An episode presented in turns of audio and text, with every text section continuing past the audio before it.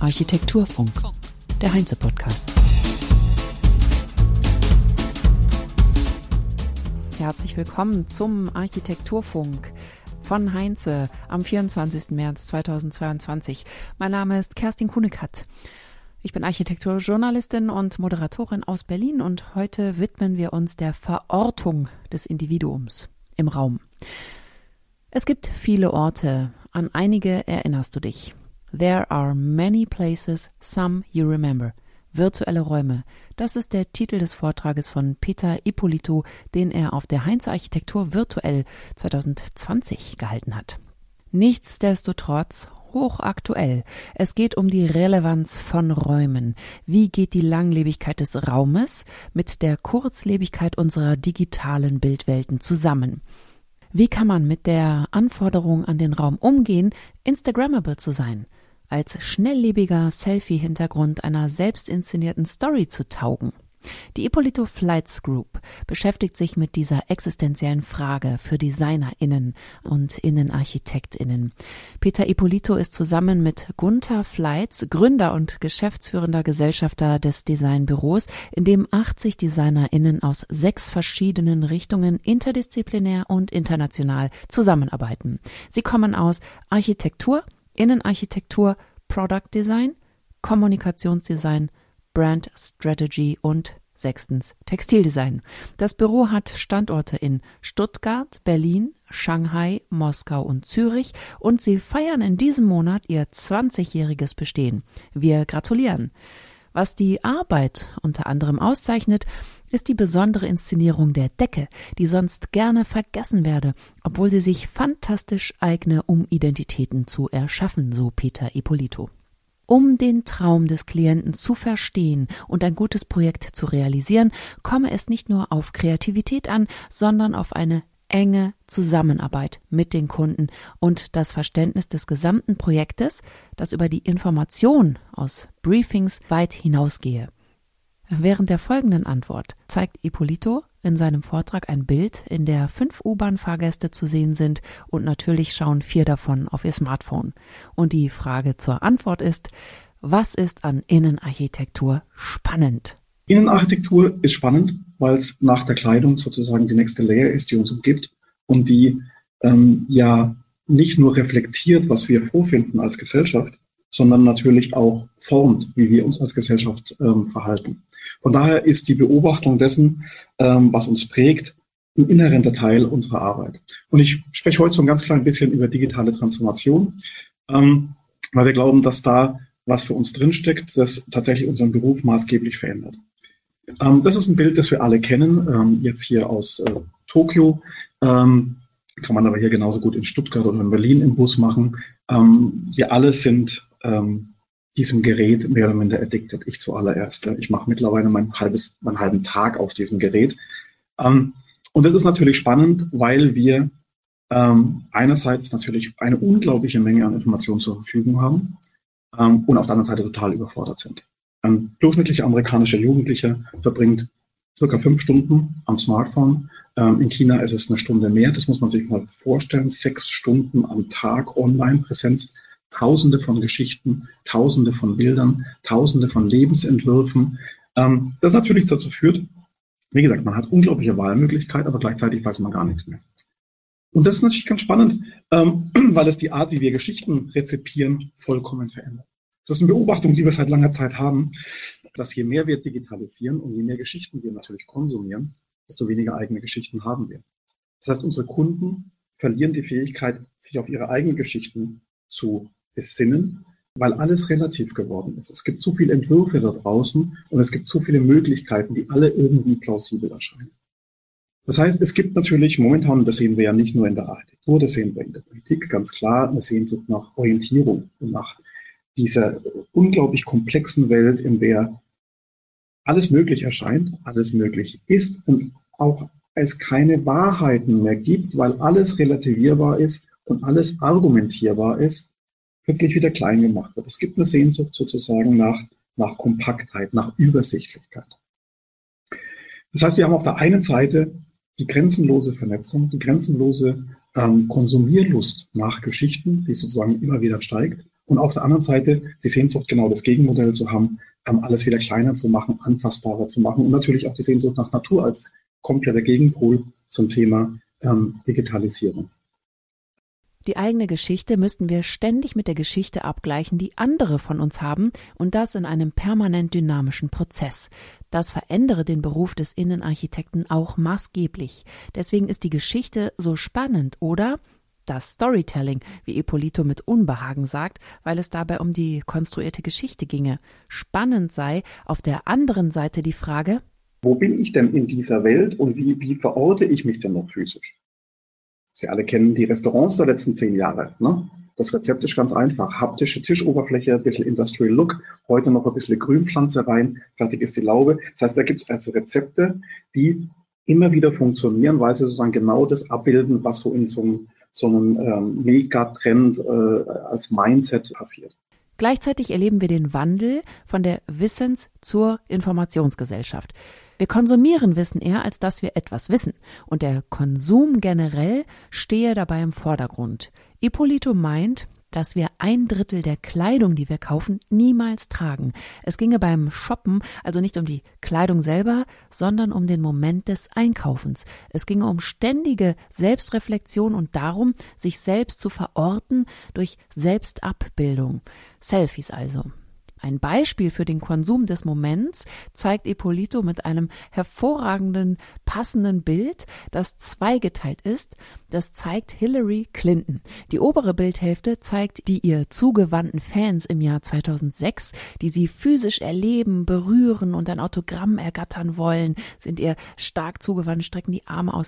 Die untere Bildhälfte zeigt die Fans im Jahr 2016 mit dem Rücken zu Clinton. Keiner will sie mehr physisch erleben, sich ihr zuwenden, mit ihr sprechen oder ein Autogramm haben, sondern alle stehen mit dem Rücken zu ihr und dem Handy vor dem eigenen Gesicht, um sich selbst mit Clinton im Hintergrund im Selfie festzuhalten. Ein anderes Beispiel, in dem diesmal keine Person, sondern die Architektur als Kulisse dient, ist das Marina Bay Sands Hotel des Architekten Moshe Safdie in Singapur. Das mehrere Milliarden Dollar teure Luxushotel lockt unter anderem mit dem Zitat weltgrößten Infinity Pool auf einem Dach. Von dem aus kann man die Skyline von Shanghai bewundern. Peter Ippolito hat das Hotel besucht. Und das war für mich so ein Schlüsselmoment. Also da gibt es ja diese, diese Architektur von, von Moshe Safdie, mehrere Milliarden Dollar gekostet. Man kauft ein sehr, sehr durchschnittliches Hotelzimmer für ein, ein, ein unverschämtes Geld, um auf diesen Pool da drauf zu gehen, der dann sich als eine lauwarme Badewanne entpuppt, die über der Stadt schwebt. Ähm, darin 200 Menschen und von den 200 Menschen ungelogen 180 ein Selfie-Stick in der Hand, ähm, die sich selbst fotografieren. Und für die anderen 20 wird gesorgt mit, mit äh, Wet-Shirt-Damen, äh, die dann in, durchs Wasser warten und einen gerne fotografieren, wenn man kein eigenes Telefon dabei hat. Das heißt, da stellen sich ja so ein paar interessante Fragen. Ähm, wenn diese großartige Architektur, die dort passiert und die Stadt selbst eigentlich nur noch Kulisse wird für den Moment der Selbstverortung, ähm, der ja total flüchtig ist, weil das ist ja einmal fotografiert, gepostet und weg. Also in einem flüchtigen Moment können wir uns ja die Frage stellen, wie gehen wir denn damit um als Gestalter, als Architekten, als Innenarchitekten, die wir eine ganz andere Temporalität haben in der Art, wie wir bauen. Unsere Sachen sind ja viel länger da. Ähm, wie, wir wie wir gehen wir denn damit um, dass die Halbwertszeit, dieser Hunger nach Erlebnis, der sich durch diesen Konsumdrang ergibt, ähm, zu einer Halbwertszeit in unseren Räumen führt, weil sie ja nur einmal schnell fotografiert sind, dann sind sie schon wieder alt, aber unsere Architektur bleibt immer weiter stehen. Ähm, wie geht's denn mit Nachhaltigkeit, wenn diese Räume, die wir da so wahnsinnig aufwendig bauen, ähm, äh, eigentlich nur schnell konsumiert werden und, und sofort der Hunger nach dem Neuen ist, weil das ist ja das, was wir gelernt haben am Telefon, dass ich jedes Mal, wenn ich das Ding aufmache, wieder was Neues da ist. Dass wieder eine neue Idee da ist, ein neues Bild, eine neue Geschichte da ist. Und da kommen wir aus einem ganz konservativen Thema, ähm, das viel, viel statischer ist. Ähm, und äh, also was heißt es denn für unsere Nachhaltigkeit, wenn, wenn, wenn der Akt des Konsumierens eigentlich der identitätsstiftende Moment ist? Ähm, und äh, wie gehen wir dann damit um, dass es einen Drang gibt, in der quasi immer alles permanent verfügbar sein muss und wir als Raum da gar kein, gar keine Antwort drauf finden können. Klar, heute werden Ladengeschäfte alle drei Jahre umgebaut. Jetzt nach Covid sieht es nochmal ganz anders aus. Aber da entsteht also eine Fragestellung für uns, die, glaube ich, relativ, relativ fundamental ähm, eine Sinnfrage für uns stellt als Gestalter. Und gleichzeitig sehen wir ja eine Situation, in der Gestaltung heute demokratisiert worden ist, was ja ein fantastischer Prozess ist. Jeder kann gestalten. Ne? Angefangen vom, vom IKEA-Küchenplaner ähm, zu anderen Werkzeugen. Das heißt, alle leben unsere Kreativität aus auf der Suche nach einer vermeintlichen Individualität. Wobei es ganz spannend ist, diese Individualität ist ja, ist ja eine verkappte Kollektivität. Also wir, wir sind in einer Zeit, in der, in der jeder unglaublich viel Wert legt darauf, möglichst individuell zu sein. Wenn man sich das aber global anschaut, in den letzten 20 Jahren, kann man eigentlich, das Freunde von uns, die im Marketing sind, äh, kann man das quasi auf sechs große Megatrends reduzieren, in der die ganze Welt heute global gleich da ist. Vor 20 Jahren war das anders. Vor 20 Jahren musste man viel, viel individueller ähm, agieren. Das heißt, ähm, wo in dieser Welt verordnet worden? Und da kommen wir wieder auf den Begriff zurück ähm, der Relevanz und die Frage, was ist es wert, was wir tun? Und ich glaube, das ist die Schlüsselfrage. Also wie geben wir den Dingen Wert, sodass sie nicht nur Abziehbilder sind? Und das ist natürlich das, was uns begegnet von Seiten der Kunden, ähm, nicht zuletzt in China, in kommerziellen Bereichen, ähm, sind die Aufgaben, die unsere Kunden uns stellen, sehr oft natürlich eine Sequenz von Instagrammable Moments, damit die schnell verkauft werden können, dass die konsumiert werden, weil das ein Teil des Erfolgserlebnisses ist. Es ist also die Frage nach dem Wert. Ähm, und die Frage nach dem Wert ähm, ist ja heute nach, nach, ähm, nach äh, in Corona nochmal deutlich, deutlich gestiegen. Also die Frage, ähm, was bleibt denn danach übrig? Ne? Was, ist, was, ist der, was ist der Wert der Stadt? Was ist der Wert von diesen Räumen? Was ist der Wert ähm, von Arbeitswelten? Ähm, und ich, das ist so der Kern eigentlich dessen, worüber wir nachdenken, sehr intensiv nachdenken. Und ich möchte ein bisschen Beispiele geben, wie wir versuchen, solche Antworten zu geben. Und ich glaube, ein wesentlicher Aspekt natürlich ist, dass es keine Antwort gibt. Ähm, wir leben in einer schnellen, extrem sich verändernden, volatilen Gesellschaft. Und ich glaube, wir müssen lernen, ähm, mit Ambiguität umzugehen. Wir müssen lernen, dass es nicht mehr richtig und falsch und so macht man das und so macht man das nicht mehr umgeht, sondern dass dazwischen wird der eigentliche Wert sein. Und das ist eine ganz spannende Situation, glauben wir, weil es uns viel mehr Spielräume ermöglicht. Eigentlich glauben wir, sind wir gerade in einer Aufbruchssituation für uns als Gestalter, ähm, weil wir aus diesen ganzen Schemata, in denen ich auch noch ausgebildet worden bin, uns vollkommen befreien können und ganz andere prozesshafte Ideen entwickeln können, wie wir gestalten. Welche Strategie haben die DesignerInnen entwickelt, um mit dieser Flüchtigkeit umzugehen? Sie haben vier eigene Werte definiert. Wert Nummer eins: People, Menschen, Leute. User-Centric Design nutzerzentriertes Design auf Deutsch, dass sie mit Menschen aus unterschiedlichsten Kulturen zusammenarbeiten, sei das spannendste an ihrer Arbeit. Als Beispiel nennt er die Juwelierkette Care aus China, aus der sie eine neue Marke gemacht haben und von Innenarchitektur über Branding bis zum Webdesign alles neu konzipiert haben. China habe eine ganz andere Kultur. Hier habe ich eine Zielgruppe, die auch wenn die Dame noch 40 ist, sehr, sehr young at heart ist die ist als Einzelkind aufgewachsen, die träumt immer noch von ganz romantischen Bildern und das natürlich einerseits unglaublich aus unserer Blickwinkel fast verkitscht. Das sind ganz, ganz äh, feine und, und, und äh, fast naive Träume aus unserer Perspektive.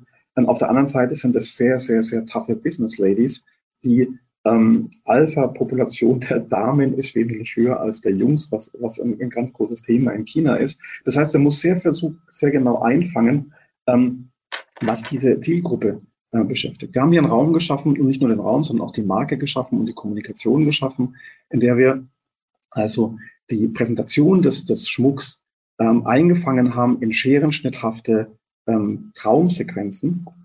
Magic Forest war der Arbeitstitel von dem Projekt. Das heißt, wir sehen diesen Schmuck ähm, auf Schmetterlingen, äh, der Prinz, der mit der Kutsche vorbeikommt und mich abholt äh, und natürlich immer wieder Paris als Sehnsuchtsmotiv von Romance. Ähm, eingebettet in einen Raum, der jetzt überhaupt nicht mehr ausschaut wie ein Juwelier in China ausschaut, nämlich große Tresen, wo die Mädels dann mit dem Kind draufsitzen und nach dem Schmuck schauen und eigentlich ursprünglich noch Gold nach Wert kaufen, sondern eingebettet in eine ganz tiefe Storytelling-Struktur, die nur dort so funktionieren würde. Also Mädchen, die da durchbrausen, die nicht Hunting gehen, sondern die was finden, die inspiriert sind von Tausenden von Geschichten. Teilweise ist der Schmuck schon vorkonfektioniert, teilweise kann ich ihn hier auf dem Vanity Table selbst zusammensetzen. Das Ganze in einer Welt, äh, die traumlike ist, äh, mit Schmetterlingen, die dort äh, durchfliegen. Eine Geschichte, die einfängt und verzaubert. Professionelles Sehnsuchtsmanagement nennt Ippolito das. Wie das und andere Projekte, die er in dem Vortrag zeigt, aussieht, könnt ihr euch in dem gesamten Vortrag oder auf der Website des Büros www.ifgroup.org anschauen. Ich habe beides in den Show Notes verlinkt. So verschieden die Kunden sind, so verschieden sind auch die Projekte. Nicht die DesignerInnen und ihr Handwerk soll man darin erkennen, sondern die Kundenwünsche, die die DesignerInnen sich aneignen müssen. Es müsse den Kunden berühren, wenn er in seinem Raum steht. Dass das Gefühl eine große Rolle spielt in der Architektur und bei Design, haben wir ja hier im Podcast schon des Öfteren gehört. Und man kann es nicht oft genug betonen. Zitat, alles, was ich selbst entdecke, ist meins. Daher helfen Worte wenig, sondern es zählt, was der Kunde für sich selbst entdecken kann in der Nutzung der Räume, sagt Peter Ippolito.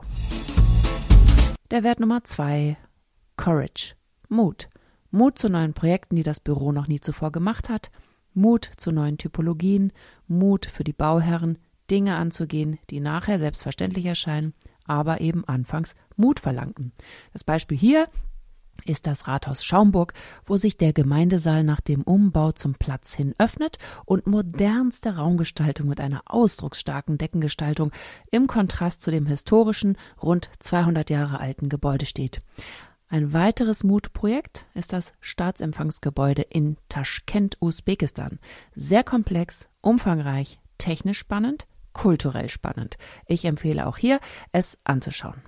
Wert Nummer drei ist Purpose, die Frage nach dem Sinn. Purpose ist natürlich die Frage nach dem Wert und nach dem Sinn.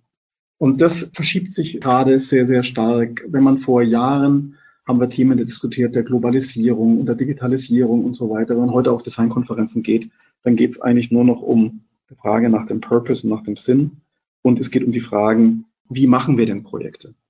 Also Co-alles. Co-Living, Co-Creation, Co-Working, Co, es kann gar nicht genug Co sein. Das heißt, da hat sich was verändert. Wir glauben, dass es ein, eine unglaubliche Chance für uns ist als Gestalter, weil wir verstanden haben, dass wir das, wo wir eigentlich ausgebildet sind, nämlich etwas zu gestalten, Dinge, Dingen Gestalt zu geben, und das waren ja immer Objekte, egal ob es jetzt ein Produkt, ein Innenraum oder ein Gebäude ist, dass sich das verändert. Wir werden nicht mehr erfolgreich sein, mit dieser Idee von Gestaltung. Ich glaube, dass Gestaltung heute ein viel, viel breiterer Begriff ist, der viel prozesshafter ähm, zu sehen ist. Und unsere Gestaltungsarbeit fängt weit früher an, in Prozessen mit unseren Kunden. Das heißt, wir müssen heute eigentlich Prozesse gestalten, ähm, die sehr früh anfangen und die weit nach der eigentlichen Gestaltung unseres Projektes aufhören. Ähm, und äh, in der der Output sozusagen unseres Objektes, unseres Dinges nur noch eine, ein, eine Antwort von vielen ist, die wir in diesem Prozess geben. Ähm, ich glaube, dass das aber ähm, für uns ist, öffnet das gerade eine Tür in, in, in so viele neue Möglichkeiten, wie wir uns weiterentwickeln als Büro, jenseits dessen, dass wir Dingen Gestalt geben. Beispiel hier ist das Mövenpick-Restaurant White Monkey. Ein kollagierter Raum, der mit Erinnerungen gespickt ist. Erinnerungen ist so der zweite Trigger für Aneignung. Wir alle sind voll mit Erinnerungen kollektive Art als auch subjektive Art. Und wir schaffen Räume, deswegen hatte ich vorhin gesagt, wir lieben das Wort Storytelling nicht. Wir schaffen Räume, die gar keine Geschichte erzählen wollen, auch wenn sie voll mit Geschichten sind. Wir schaffen Räume, die Geschichtsanfänge legen. Das heißt, ähm, jeder der User, der durch diesen Raum geht, wird Dinge entdecken, die bei ihm einrasten in seinem persönlichen oder, oder kollektiven Erinnerungs. Und jeder fängt an, wir laden Leute ein, eine eigene Geschichte zu erzählen. Das heißt, viel, viel spannender als komplette Geschichten zu erzählen. Deswegen arbeiten wir sehr gerne im Moment der Collage, wie auch hier, ne, eine Stimmung, die so ein bisschen schwankt zwischen zeitgenössisch, ähm, 60er Jahre, Italienbilder, ähm, äh, äh, Außenterrasse, Innenraum, ähm, der Backofen als Inszenierung in der Mitte und dann diese großen Wandgrafiken, die so eine unendliche Geschichtenfluss geben, also quasi eine Überinformation mit mit, mit äh, kleinen Geschichtsanfängen, die jetzt jeden einladen, sozusagen seine eigene Geschichte darüber zu legen. Deswegen sind Details für uns wahnsinnig wichtig. Wir lieben Details, nicht weil wir detailverliebt sind, sondern weil sie Andockpunkte sind für unsere User, eben seine eigene Geschichte draufzulegen. Peter Ippolito meint, in diesem prozesshaften Arbeiten sollen wir aufhören, in unseren Disziplinarständen zu arbeiten. Welche Bedeutung hat die interdisziplinäre Zusammenarbeit? Warum ist sie für den Erfolg der Projekte so ausgesprochen wichtig? Wir als Büro machen das sowieso. Wir sind eh ein interdisziplinäres Büro. Aber wir haben so viel Reibungsverluste in Projekten, wenn wir zum Beispiel in der Innenarchitektur erst dazugeholt werden, wenn das Baugesuch schon eingereicht ist oder besser noch das Gebäude schon im Rohbau fast fertig ist. Und dann sagt man plötzlich, ups, wir haben den Nutzer vergessen. Und dann sind wir die Ersten, die dort kommen ähm, und aus der Nutzerperspektive sozusagen den Alltag reflektieren in dem Gebäude, was dir nicht nur Freunde macht. Und da geht es gar nicht um darum, eine Konfliktsituation herzustellen zwischen dem Stadtplaner, dem Architekten, dem Landschaftsplaner und dem Innenarchitekten und wem auch immer da noch beteiligt ist, sondern wir wissen einfach, wir sind umso besser, wenn wir gemeinsam sofort kollaborativ an Projekten arbeiten. Der Raum hat am Ende die Aufgabe, in einem Dreiklang zu funktionieren. Beim Restaurant zum Beispiel in dem Dreiklang aus Angebot, Service und Raum. In der Arbeitswelt ist es der Dreiklang aus Management, Raum und Prozess. Der Wert Nummer vier ist Identity. Identität. Hier geht es um die Frage, wie man starke Referenzrahmen schafft, in denen Leben stattfinden und sich verändern kann. Gleichzeitig soll, so Ippolito, Reibung stattfinden. Es kann keine Gestaltung geben, die quasi immer dem Prozess hinterherläuft, sondern es muss Prozesse geben, die sich an, an, an Gestaltung auch reiben, weil Reibung ist ähm, der wichtigste Trigger für Aneignung. Nur an Dingen, an denen ich mich reibe, ähm, die liebe ich am Ende. Jeder von uns hat Wohnungen gehabt oder hat sie, in der eigentlich alles toll ist, deswegen hat man sie gemietet oder gekauft, ähm, aber irgendeine Ecke hat einen geärgert. Ähm, die war nicht ideal. Und genau weil man sich mit der Ecke so wahnsinnig viel auseinandersetzen muss oder mit diesem Raum oder sowas, ist es oft der, der am meisten aneignet. Ähm, für uns eines der, der besten Beispiele für Identity Architecture war Werner Pantons Spiegelkantine. das ist ein Projekt aus den Spät 60ern. das kann nun nicht zeitgenössischer sein aus dieser Zeit. Und als der Spiegel äh, äh, vor einigen Jahren beschlossen hatte, umzuziehen in die Hafen City und klar war, dass er diese Kantine nicht mehr behalten konnte, ähm, war das fast der wichtigste Punkt, der diskutiert worden ist in der Belegschaft. Das heißt, ähm, die 20.000 Quadratmeter Bürofläche waren auch wichtig, aber nicht so wichtig wie das. Das heißt, dafür ist ein eigener Wettbewerb gemacht worden. Das heißt, dieses Stück Architektur, dieses Stück Innenarchitektur, das gehasst worden ist, als es gebaut worden ist und dann geliebt worden ist und wieder gehasst worden ist und auch teilweise wieder abgebaut worden ist, weil äh, Panton damals auch irgendwie komplette Büroetagen in Blau oder in Violett gemacht hat, ähm, war am Ende nach so vielen Jahrzehnten das Herz des Spiegelverlages. Nicht nur visuell, sondern auch in seiner gesamten Kultur. Das ist der Ort, in dem tatsächlich alles besprochen worden ist. Und der Spiegel hat sehr früh realisiert, was heute viele jetzt erst realisieren, nämlich dass die Party in der Küche immer am schönsten ist. Das heißt, Menschen quatschen da, wo es was zum Essen und zu trinken gibt. Das heißt, das ist für den Spiegel nicht nur der Ort der Verpflegung, sondern das ist der Ort, in der der gesamte Austausch stattfindet, in der alles crisscross. Das ist der Communication Hub für den Spiegel. Wie die neue Kantine in dem weißen Henning Larsen Gebäude aussieht, mit seiner expressiv gestalteten Decke, seht ihr natürlich im Vortrag und auf der Website des Büros. Fazit. Der Raum ist ein Sehnsuchtsraum, der Erinnerungen weckt und mich inspiriert, meine Story zu entdecken. Je mehr Reibung, desto intensiver meine Bindung an den Raum. Ob der Raum deshalb weniger zum Hintergrund wird für die digitale Social-Media-Gesellschaft, bleibt offen. Aber mehr als einen Raum anbieten, der zum Hier-Sein einlädt, können DesignerInnen auch nicht tun. Oder, wie Peter Ippolito es ausdrückt? Der eine möchte geerdet sein, der andere möchte fliegen. Beides ist vollkommen legitim. Für beides schaffen wir einen Rahmen, der hoffentlich nicht nur ein hübscher Rahmen ist, den er gerne fotografiert. Das ist so die Minimalanforderung, sondern die ein Rahmen ist, die den Menschen bewegt die in Designs ist, die seine Geschichte ist, die er besitzt, die er ownt, äh, mit der er eine Zeit lang durchs Leben geht, in der er lacht, in der er weint, in der er arbeitet, in der er Freunde trifft, etc. Das heißt, wenn ich ein Sendungsbewusstsein habe, dann das, wir wollen Räume machen, die für Menschen relevant sind. Punkt. Das war's für heute. Ich danke euch fürs Zuhören und wünsche euch eine gute Woche. Hört doch in der nächsten Woche wieder rein in den Architekturfunk. Ich würde mich freuen. Bis dahin sagt Kerstin Kunekat. Architektur Funk.